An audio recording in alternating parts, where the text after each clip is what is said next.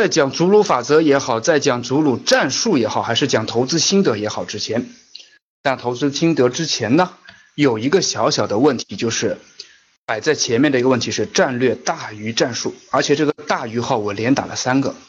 为什么我要从这个地方开始讲起呢？因为这个东西，无论是本身你的投资还是你的工作，都是一样的。我我从投资这个引申上面再回到。平时的工作上，再引回到投资上面，我们来听听看这个思路。我们投资的战略最后的目标就是盈利，对不对？那盈利的方式有很多种，可以是基金，可以是股票，可以是赌博，可以是赌马，也可以去乱七八糟各种方式。这些具体的投资方法，它都叫战术。战术是可以调的，但是战略别调它。很多人会调整战略，注意，你想盈利，这是你先天的战略，这没问题。但是有可能到最后你会掉在某个环节里面，你根本就不知道你的战略到底是怎么回事了。这个放在投资里面，可能你的战略目标不太容易变。但是我们说绕回来，拉在你平时的生活工作当中，你的战略目标会经常经常变。投资目标不太会变吧？因为你投资终极目标，你的战略目标它就是盈利。战术我刚刚说了有好几种不同的战术，对吧？可以去调整。那基本上这个逻辑大家不会去改变。但是在回到生活工作当中，你的战略可是天天变的。今天是星期天，星期天晚上，对吧？昨天是星期六，星期六下午是我在格局内部做的一个学员的答疑。我会发现很多学员他经常调整的是他的战略，而不是战术。什么意思？比如说，老师，我一开始先考了公务员，然后我做了公务员了，现在我发现有问题，我想去别的行业，这。叫调整战略了，各位，这已经不是调整战术了。这当然从人生角度来讲，这也叫调整战术。但是从你的工作事业角度，它叫调整战略。你人生当中可以去调几次战略，但是频繁的调。老师，我做过两年公务员，后来我辞职了，我去做做销售了。销售我觉得做的不太合适，现在我去做推广了。推广也不太合适，现在我听说很多互联网技术不错，我现在去学技术了。呃，从人生角度这叫调战术，但是从本身事业的就这么五年十年的角度来说，这叫不停的调整战略，对吧？我先讲这一点，一会儿为什么会强调这一点，我们会回头在投资里面会看哈。我的经验当中告诉我，我会只把握战略。客观来说，战略很容易动摇，就跟刚刚我举的例子，两年做那个，两年又做别的，它很容易会动摇。但是必须保持一个非常非常清醒的战略目标。然后呢，战术方面去不断的反思和进行修改，不是去瞎调试，进行反思和修改。待会儿体会一下，老师，我这股票不对，我立刻换。哦，我劝你稍微缓一缓，稳一些。我可以去换股票，可以去修改你的投资方法，但是你不要那么的快和冲动。所以这是我讲的第一点，战略必须大于战术。这一点其实从逻辑角度谁都认可，我想没有人不认可。但是很多人都会觉得说啊，这是一句正确的废话。但是实际行动上，其实在不停的调整，对吧？好，那讲第一点啊，第二点，第二点。在我的整个之前的销售生涯当中呢，我会死抠一个战略目标，战术会向百家学习。呃，你无论是跟客户满足客户的需求，还是说把客户的女儿绑架了威胁他完成订单，还是说向别人去借订单，还是说请销售前辈帮你搞定很多事儿，这叫调整战术。但是你的战略不变，具体引申到销售环节当中啊，引申一下就便于理解，就是说你的整体销售业绩目标不变，方法八仙过海。好了，说了这么多的前面的铺垫和废话，终于到正程正程了哈，终于到真正的投资领域上。那投资领域的这个战略、战术、战略大于战术到底是怎么回事呢？待会儿来解释一下什么？待会儿我回到 PPT 页，我来解释一下逐鹿法则。逐鹿法则也好，明良海战的战术也好，它最后其实，在逐鹿法则里面，逐鹿法则它其实是一种战术了。我认为它是一种战术，它不是一种战略层面。那么各位，请告诉我。无论是祖鲁法则也好，明良海战也好，它的总体战略目标是什么？很简单，四个字：击退敌人。各位体会一下。赵老师也经常喜欢用军事的思想去讲投资，有我也会受他影响，有有现在开始变得讲这种军事或者历史典故了。如果你遇到祖鲁祖鲁法则里面遇到了敌人这种侵略，或者是明良海战里面日本人来侵略古朝鲜这种战争的话，你的战略目标很有可能是不战而降，或者是干脆躲起来，或者是我跑到一个中立国。什么是战略目标？战略目标就是击退敌人，然后再去想各种办法。讲到这里面应该很清楚了哈。所以为什么我会说很多人其实在战略目标会发生动摇，而在战术上那就更别提战术了。既然连战略目标都会发生动摇的话，战术再有效有什么用啊？对不对？好，回过来缩小范围之内，我们来看祖鲁法则。逐鹿法则当时的历史典故是逐呃逐鹿族的士兵仅用传统冷兵器击败了有热兵器的英军，那它是以少胜多的一个典范。它的目的其实就是把敌人锁定一个非常狭小的目标，然后直接击败他。在投资里面，它最后引申为锁定非常狭小的目标，去深入研究它，最后只碰你自己比较有熟悉研究的领域，而不碰那些杂七杂八各种各样的事儿。讲到这一点，各位应该非常有形象体会了吧？啊，老师，我最近看到个互联网金融产品，觉得好棒，我能不能投？逐鹿法则非常清楚的告诉你，你不懂，你不去研究这个事儿，你也没办法锁定这个领域，咱就别碰它。有可能一碰会碰上热兵器的那些强大的敌军，也有可能一碰一不小心被你碰上家猫碰上死耗子，对吧？两种可能性。但是逐鹿法则今天的分享内容是让你集中兵力上，集中兵力上。好，那么类似的，在我的 PPT 当中啊，除了逐缩小范围引，比如说引敌人进一个小空间，其实更典型的还有个例子，也是拍成电影的。因为《祖鲁法则》是本书，很多人看书不一定有这个兴趣。那我同时的推荐一部电影叫《明良海战》，这个其实是古朝鲜人击退日军，当时在中国古代忘了哪个朝代，但的确是古朝鲜人击退日本海军的一个点战。他也是把日军引入到一个非常狭小范围之内，集中火力把日军的三艘主战舰给干掉了，然后日军就撤退了。的确是这么一种打法。这种打法的确是以小胜多，但是却充分研究了自己的优势，同时让敌人发挥发挥不出他的优势来，对吧？所以可以非常狭义的理解为瓮中捉鳖、关门打狗。当然，这两个成语有别的引申意思啊。你可以狭义的形象化的理解为我把一只鳖关到瓮中了，然后我捉起来就比较轻松了；或者我把门关起来打狗就更有目标性。它的投资本身的战术意义是在说以锁定狭小的范围之内。这是首先这本书讲的一个非常大的一个前提。那么我们来看看锁定一个什么狭小的范围之内的，锁锁定在一个你们想，比如说现在我还不讲逐鹿法则里面的投资方法，现在你们想的说，我思路转的比较快，那么快就已经开始要转到投资领域当中了。我稍微放缓一点速度，很多学员可能说我的语速过快呀，啊老师讲的太快了，或者是老师废话连篇啊。好，我们刚刚讲的很多战略战术，古代打仗的很多案例，强调了一点是缩小范围。而祖鲁法，祖鲁两个字是从军事理念引过来的，它不是投资原祖鲁人，他不是投资人，对吧？只有那个那个中呃，整个人类历史上哪一类人是别？犹太人才是生意人，他也不叫投资人。那祖鲁法则是集中兵力去攻打敌人的一点要害，引申到投资里面是集中你的优势去研究一个狭小的投资领域。好，那如果你们想要选一个投资领域，你们选哪个领域呢？待会儿逐鹿法则会挑出一个，逐鹿法则这本书会挑出一个领域，然后重点去研究这领域。待会儿分析的是这个啊，你们想投资哪个领域呢？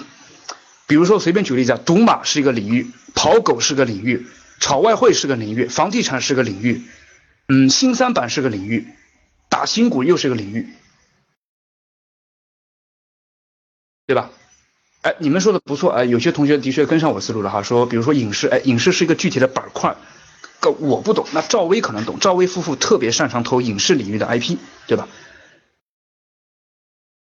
好，祖鲁法则其实啊，各位，我看到有些咱们是高级班的这个同学啊，有人说体育啊或者什么，对，没错，就是说锁定在某个领域当中。好了，那那我问大家一个问题啊，假设我看到了这个，假设我随便举，我看到了一个同学 A 说体育好。同学 B 跑过来说：“哎，同学，我呢是做新能源的，我比较了解新能源。你看，我给你推荐几只股，的确很不错。我自己也在一家新能源公司里面做，很棒。我的问题就是，A 同学应该怎么做？A 同学他熟悉的是体育领域，B 同学熟悉的是新能源，两个人私交很好，不存在说互相陷害谁的关系。假设这么一个命题。”然后 B 同学的确非常认真的、发自肺腑的跟 A 同学分享了他新能源领域当中的机会。那么，如果你作为 A 同学，你应该怎么做呢？放任过板，放放任不管，一笑而过。各位，这只是你的理想状态。我大部分人啊，各位，根据我的经验，大部分人还是会相信 B 的，然后去买了 B 推荐的股票，赢了钱之后兄弟喝酒，输钱之后我不认这个兄弟。各位，我很亲切的看到你们。应该做的第一个法则是是去研究尝试它。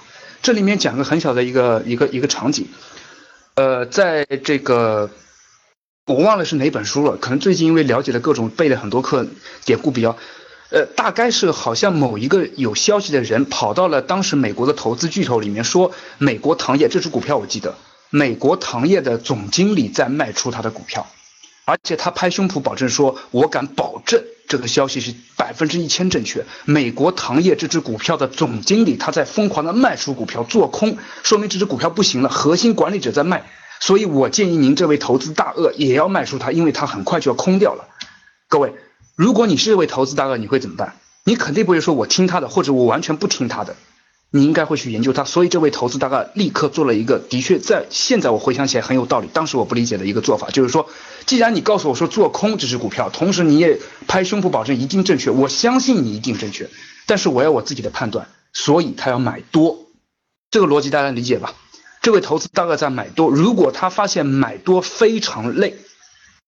如果他发现买多这个东西好，呃，不是非常累，是非常轻松，因为有人在做空，所以我买多很轻松，我一立刻就买到了我想要股票。突然间我又买到了我想要股票，说明的确他买的数量也很大，说明的确怎么样？说明的确非常容易验证了这个想法是靠谱的，然后再跟着一起来做空，对吧？啊，是股票作手回忆录哈，啊，对，应该是利弗摩尔当时写的那个小说的情节，当然不是小说，是他真人的影子当中的自传。所以各位，我讲的这个点听不懂我的逻辑，有些新人可能听不懂我的逻辑，因为我语速很快，因为讲这个投资，呃，保持这种高节奏的状态，可能语速特别快。我的刚刚表达了一个核心观点，就是不用去轻信任何观点，也不用去任何去拒绝任何观点，但是你要你要锁定在你非常狭小熟悉的领域范围之内。所以回过来，哎，正联勇说的好，就是验证。所以逐鹿法则其实它是锁定了一个非常狭小的领域。好，那么我们来看看接下来的干货首先，就是我们来看看逐鹿法则到底锁定在什么样的领领域当中呢？啊，这个 PPT 我就不多讲了，这就是一些废话了。那逐鹿法则会锁定在什么领域当中呢？回过来我会再回头再把这两页再重复，它锁定在一个。成长股里面，注意《祖祖鲁法则》这本书，我推荐大家去读，推荐我们正式课，至少是高级班以上的人一定要认真读，因为这本书是对赵老师成长股筛选标的的一个补充。呃，我稍微测试一下啊，我的现在声音怎么样？因为我看到连续有两三个同学说我声音卡了，我现在声音如何？卡不卡？不卡，好，行，那既然大部分不卡，我就放心了。赵老师在。赵老师的投资课程体系当中，他是讲了一些成长股标的如何去筛选十倍什么什么大牛股，而这本书等于是在赵老师这个知识点上的延伸。在我的理解看来，祖鲁法则它其实就是研究如何挑选成长股的另外一种别名。当然，如何挑选成如何挑选成长股，怎样选择成长股，如何发现十倍大牛股，它有不同的书名，里里面写的不错。祖鲁法则其实它可以换个名字，叫做如何发现成长股。好。接下来就是我对这本书的解读，所以呢，我我个人的评价和理解，我先告一个段落，大概我讲了十几分钟，然后接下来我会重点讲书里面的内容，加上我的一些点评。这本书比较厚，然后它里共分了那么多的章节，同时它讲了七种七种标准去如何判断成长股。我们来听一下，里面内容可能会比较枯燥啊，里面可能会比较枯燥，各位。书名《逐鹿法则》，逐鹿法则。好，第一个，他首先第一章他讲了一个说做一个成功的私人投资者。他说为什么要做一个成功的私人投资者？我相信各位哈，你们还是愿意去做一个成功的私人投资者。我估计各位的你们既然来到格局了，很多还是我们正式的学员，想来格局之后，你们的想法就是说未来有朝一日成为一个什么？成为一个牛散，对不对？想成为牛散的同学举举手。成为一个牛散，我也不希望成为一个专业投专业的什么机构之类，我就想成为一个牛散。同时，我有自己的兴趣爱好，像赵老师一样的，有朝一日可以去田园野鹤啊，可以去种着菜什么的。然后很好，来看看《逐鹿法则》的作者啊，当然这个名这个名字，《逐鹿法则》的作者也说，哎，要去去做一个非常大的一个私人投资。同时，他认为说私人投资有三大优势。各位，他说的私人投资者三大优势，我们来评定一下自己是不是有这三大优势。如果没有的话，想想看他为什么会这么提。首先，第一点，他说，你可我们可以运用可投资的钱特别少，所以意味着我们可以更有效的投资于比较较小的公司操作自己的资产。哎，他居然说，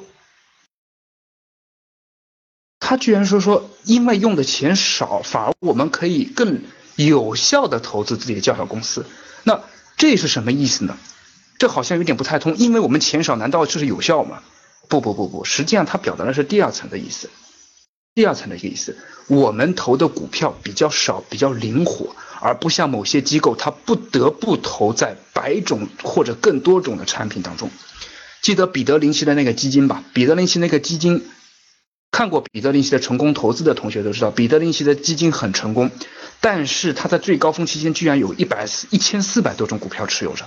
想想看，各位，你要持有种十种以上的股票，如果没有专业分析能力，如果没有什么什么能力，你都晕掉了。各位，不妨不妨这么说吧，即便上过我们卓越班的同学，我们推荐的板块锁定范围已经很小很小了，对不对？但是真的有多少人可以把我们推荐的那么五到六种板块每个都详细研究的呢？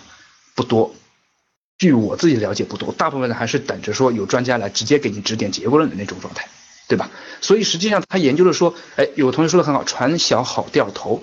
同时，因为有些机构投资者他会有很多的，比如说某种股票持仓不允许超过什么什么点。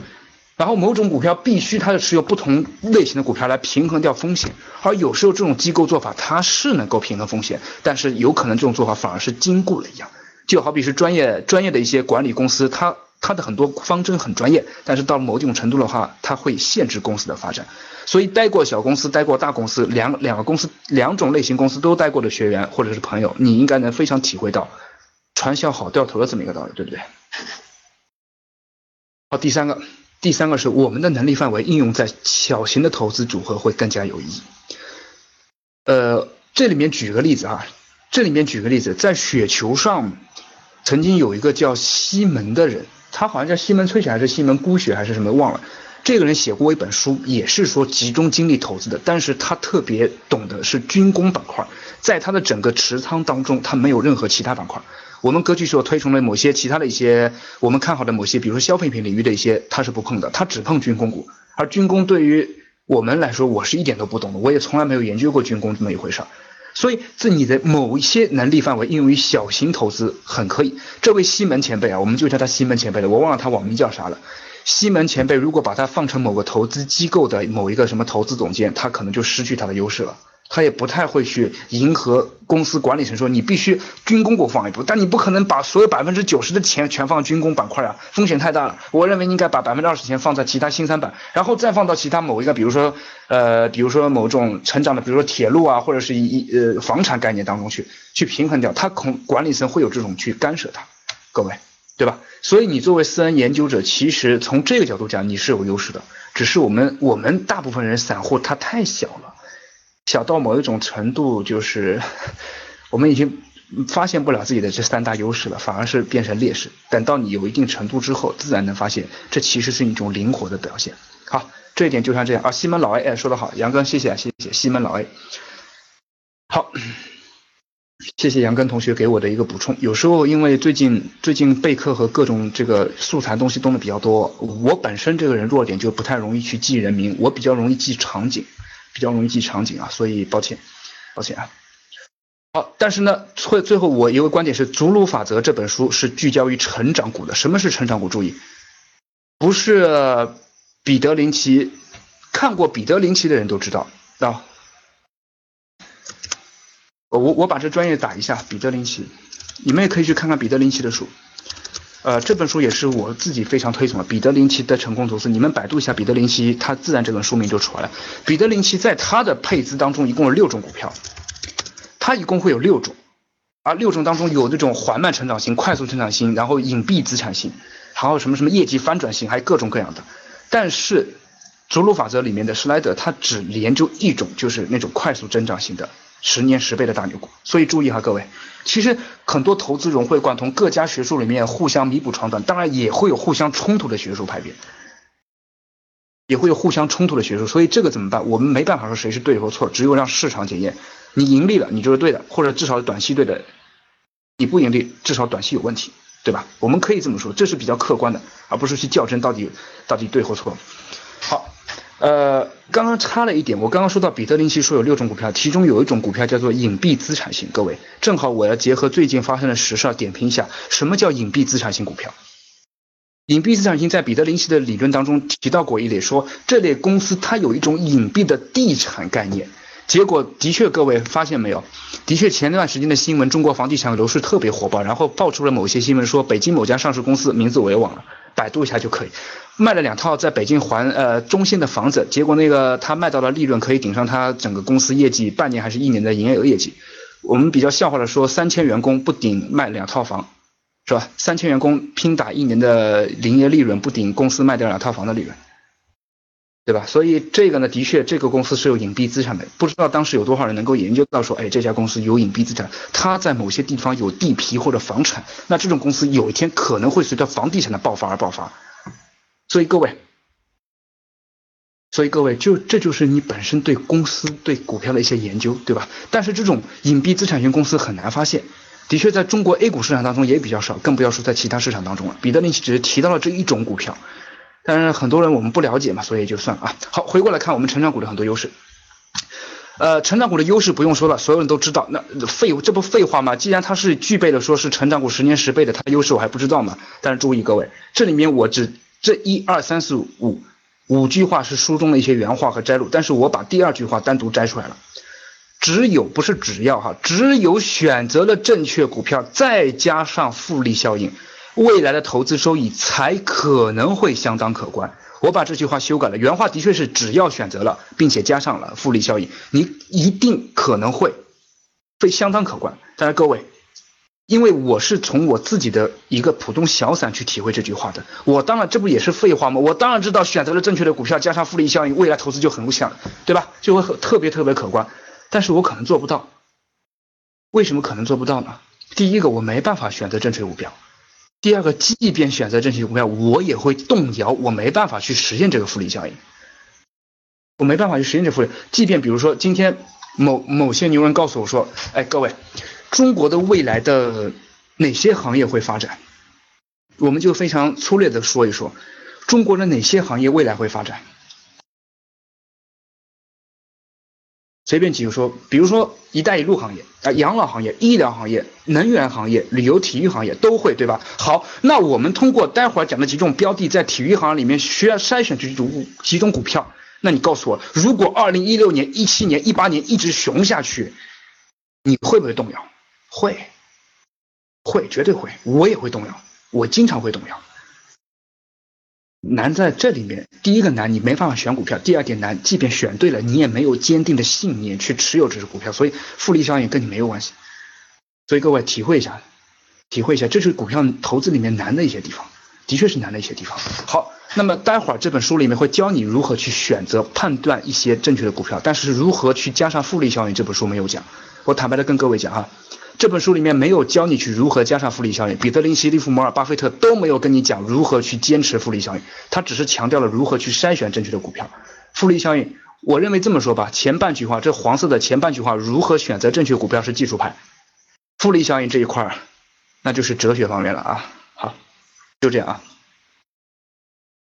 好，成长股的一些特点。那这里面开始慢慢的到技术那边了，所以各位这时候可能会比较枯燥啊，我尽量把它讲的稍微有趣一点，它慢慢的就会讲入那个啥。好，卓越成长型的股票，它拥有这样一种能力，它每年会以市场平均水平逐年增加每股收益。好，这一点我们来引申一下。前两天高级班刚结束，对吧？那个比如说，呃，我随便挑几个同学，我看到你们名字，你们是上过高级班的。高级班上赵老师是不是用视频的方式，呃，桌面分享的方式？桌面分享的方式是不是演示了一个说，哎，我们看到股票，我们看 F 十，看它的历年营收效益，是不是它的历年营收一点一点往上的，像一个波段一样的？今比如说按照柱状图，今年是三十的标的，明年最好是四十，后年最好是五十，大后年最好是七十。就算它下降了，也不要狂跌，跌到十几，最后哪怕下降跌到六十几，下大后年还是能保持七八十到一百的水平，对吧？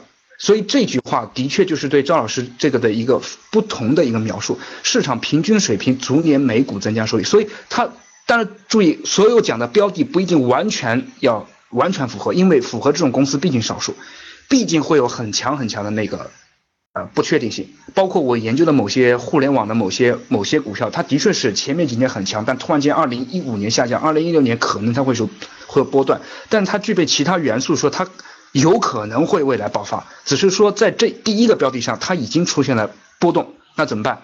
再看别的标的，就这个意思啊。好，第二个，第二个注意，大多数成长型公司存在于新世界行业，其实不是新世界行业，我打错字了，新兴行业，新兴行业。好，他写的行业注意哈，服务业、制药业、医疗保健业、电子和电气设备业、酿酒业、酒吧餐饮业、零售业，这里面我特别加了一个标注，各位，这本书的背景是一九九二年，一九九二年美国市场是这些，可不是现在当今美国市场，更不是当今中国市场。所以这里面有些可能还会比较好，比如说服务业、制药、医疗保健、普通零售业，可能还有观察的余地。其他的电子设备这个行业不行了。酿酒行业之前分析过吧？酿酒行业里面唯一值得标注的这个茅台已经高到我们不能去，不是我们这一辈人的才了。其他你说有没有特别好的酒？目前还没没发现。到之前我跟林芝老师还研究过青岛啤酒，结果他发现，呃，有有大问题啊。然后接下来酒吧各种哈。好酒吧这些行业，所以呢，哎，郑立勇说的好，见仁见智，那怎么办？黄春春说普通零售业好，赵振宝老师说普通零售业不好，那郑立勇你该怎么办？哎，我觉得郑立勇同学提的很好，你该怎么办？其实我们在表达这个意思，你得自己去花时间研究判断，形成自己的某一派的观点，否则黄春春万一说对了，那算我运气好了；如果黄春春万一说错了呢，我可不会对你的亏损负责的，对吧？好了，今天的节目就是这些。想要系统学习投资理财的同学，请加格局周老师微信：幺三七零幺八三五八三四，也可以加 Q 群：五七二四七五八三四。咱们下期节目再见。